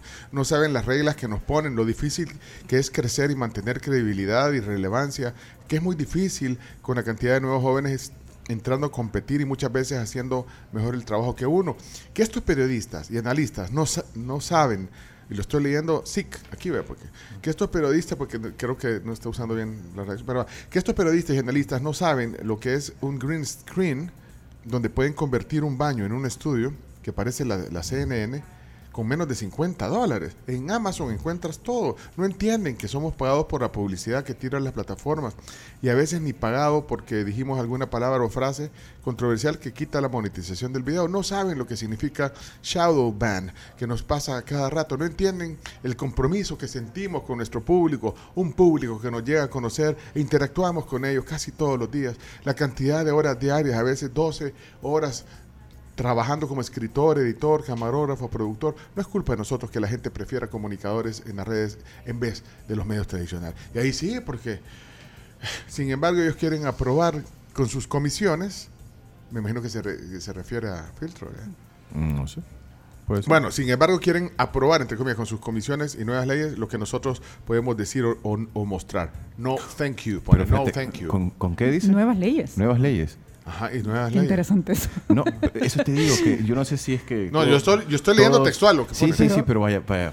Que pensé es que podemos censurar YouTube, que podemos hacer nuevas leyes, que, o sea, es un discurso que yo creo que no es casual, es decir, no sé si es que trata tratando de confundir a más gente o si realmente él no le da para entender lo que lo que hace el filtro o lo que puede hacer el filtro. ¿Ya?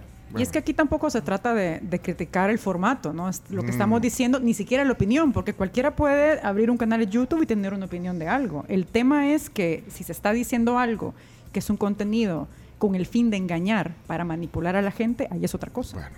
Y ahí sí, es bien largo el tweet, pero al final dice, sí, mi apoyo total para el presidente Bukele. O si mi apoyo total para el presidente Bukele ha causado una úlcera a ciertas personas, no les voy a decir lo siento. Busquen una pastilla para calmarse porque yo solo soy una gota de agua en un mar de personas que admira y apoya el, el trabajo del presidente. Está bien, perfecto. Ahí está bien, perfecto. No Eh, importa él, el él- él- él está, digamos, en la categoría de youtuber, eh, Sí. que genera contenido y monetiza, me imagino, monetiza por los views o por la publicidad que da. Por la Pues- publicidad que da. Pues sí. No, yo que, miren, y si es que con esto del filtro, si nosotros tenemos algo que te puede decir con argumentos, esta información es tendenciosa, eh, perdón, es mentira o es desinformación por esto, yo creo que cada quien va a hacer eh, lo que quiere. Decir, puede decir, bueno, miren, me están mintiendo y si quiero seguir consumiendo esa mentira, pues está bien. Pero si de pronto me quiero cuestionar dónde estoy y tratar entonces de buscar otras fuentes de información, pues también enhorabuena. Bueno, miren, tenemos que terminar. Pero ¿saben lo bueno? Que cada quien elija y cada quien po- podemos Claro. elegir dónde nos queremos informar. Exacto. Que, que- a quién queremos leer, a quién queremos oír, cada quien elija. Lo importante es que eh, yo pienso que deberíamos de oír a todos y de ahí formemos nuestra propia opinión y el que nos guste más, ahí vamos. Y si- Totalmente y- de acuerdo. Y yo creo que el fast checking no podemos hacer cada quien personalmente. que gana, gana. Pero entonces, ¿vos no te parece necesario algo así? Una ley de colegios. No, no, no. Ah. Que haya iniciativas que te, que te ayuden a saber y te, y te Y verifiquen a la discernir entre la información Como un- engañosa e información rigurosa. Bueno, es una ayuda. y Pueden haber varios policías de la información. No, no, no somos policías somos de la policías. información.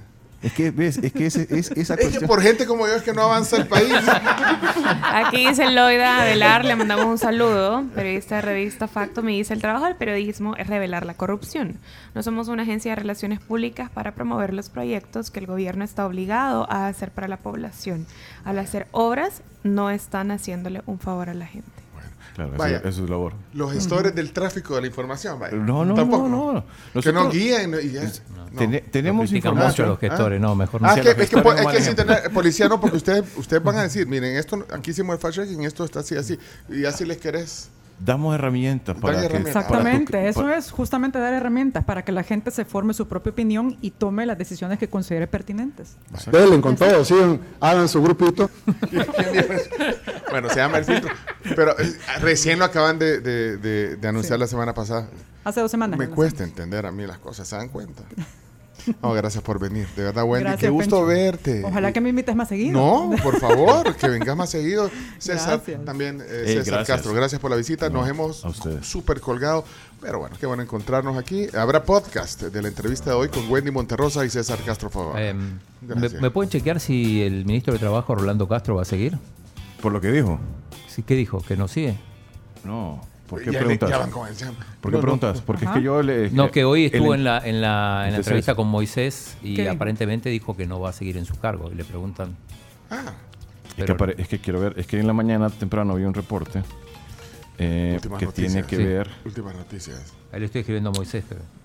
que había hablado algo sobre los diputados y el efecto Bukele. Ajá. Sí. Sí, sí, sí. Ah, pues sí. Pero bueno, ya vamos. Lo vamos a poner en las noticias. Yo creo que lo vamos a poner en las noticias ahora. ¿no? Mira, y, y el marcador hoy ya no. Ya 3-2, no se movió, no, no. Ey, es ¿Cómo primera- quedó ese marcador? 3-2, al final? 3-2. Es Ah, Va, 3-2. pero miren, les Es voy a enseñar, primera les voy a enseñar dos mensajes, lo- los últimos dos mensajes Eh, pues de. Ricardo y Ramón. Solo, son de texto, mira, ahí se ven, ¿ve? Ricardo y Ramón, aquí. ¿Qué dice Ricardo? Dice, felicidades por la entrevista de hoy. Bien. Ramón dice, excelente entrevista. Eso es lo bueno. No, pero son los dos últimos que Ah, los Cinco dos últimos. entonces. Cinco, no, cinco, por favor. No, no se cerró. Ay, ve, mira. Actualizó. Ya regresamos. Goleada. Ey, gracias, Goleada. gracias. Y por, Gracias. y por el tiempo que les robamos. Gracias. Ya regresamos, ya regresamos. Vamos a una pausa comercial. Necesito agüita y esto viene mejor. Ya regreso. Bueno, antes de irnos rapidito, dile a mamá cuánto le amas con un delicioso pastel de fresa disponible en todas las sucursales de La Tecleña. Calidad, rendimiento y protección para tu motor. Bueno, pues para eso tenés Javelin. Solicita tus lubricantes Javelin en tu estación Texaco favorita.